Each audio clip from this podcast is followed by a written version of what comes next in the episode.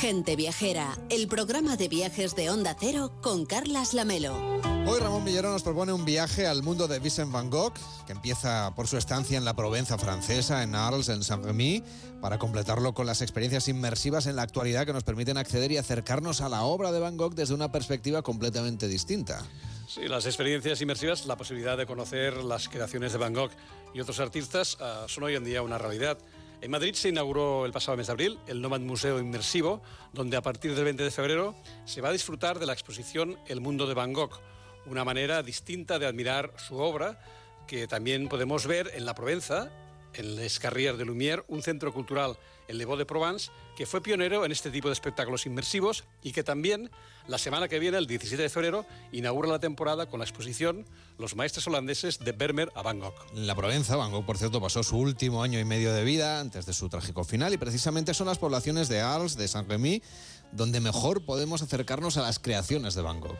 Van Gogh vivió entregado en cuerpo y alma a la pintura, embriagado por la luz del sur que le permitía encontrar o extraer de la naturaleza aquello que él plasmaba en sus cuadros, una explosión de luminosidad y de vida que por desgracia la gente y la mayoría de artistas de, su época no supieron ver ni comprender.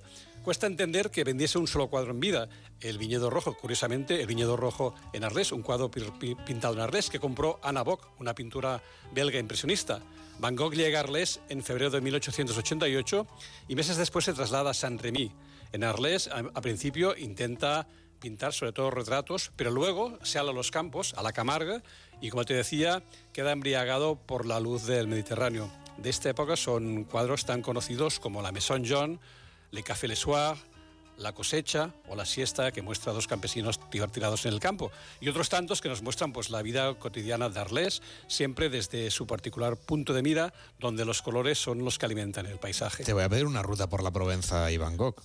Ah, sí, hombre, claro. Ah, ah, podríamos decir que, que, sería, es como por decirlo de una manera, es la excusa ideal para, para organizar un, viaje, ¿no? Pero Arles o, Arles tiene muchos otros atractivos. Es una ciudad de origen griego de la que destaca su fantástico anfiteatro romano, las arenas de Arles, construidas en el siglo I después de Cristo. Una ciudad, por otra parte, también muy unida al arte, a la fotografía y al festival, a los llamados reencontres de Arles, que tienen lugar cada verano de julio a septiembre, que la ha convertido casi en lugar de peregrinación de fotógrafos y aficionados a la fotografía. Este año cumplen 55 ediciones.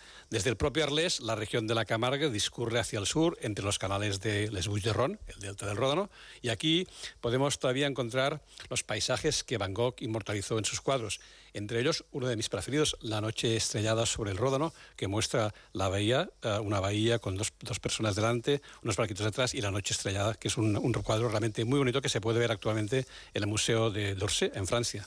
Que por cierto, antes Ramón nos hablabas del cuadro de la Maison Jean, eh, una casa que fue destruida por un bombardeo aliado durante la Segunda Guerra Mundial y que fue el lugar donde Van Gogh intentó crear una colonia de artistas, nada menos. Van Gogh se, entusiasma con Arles y su primera idea es organizar una colonia, un lugar de reunión, un taller de pintores a la que solo se presenta Paul Gauguin.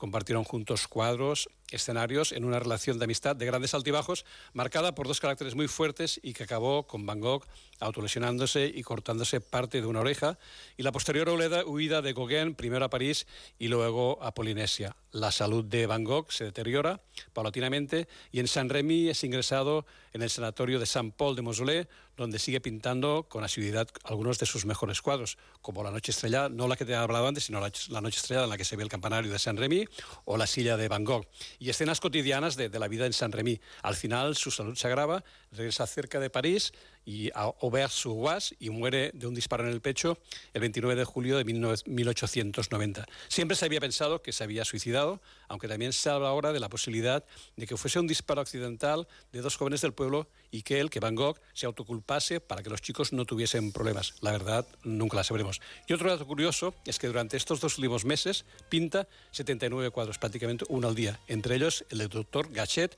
y el campo de trigo con cuervos, casi anunciando su propia muerte. Y San De la Provenza es un pueblo típico de la Provenza, más allá de Bangkok, también tiene otros puntos de interés que podríamos recomendar. Sí, pasear por sus calles es una delicia y cerca del núcleo urbano se pueden visitar las ruinas romanas de Les Antiques y el yacimiento arqueológico de Glanum.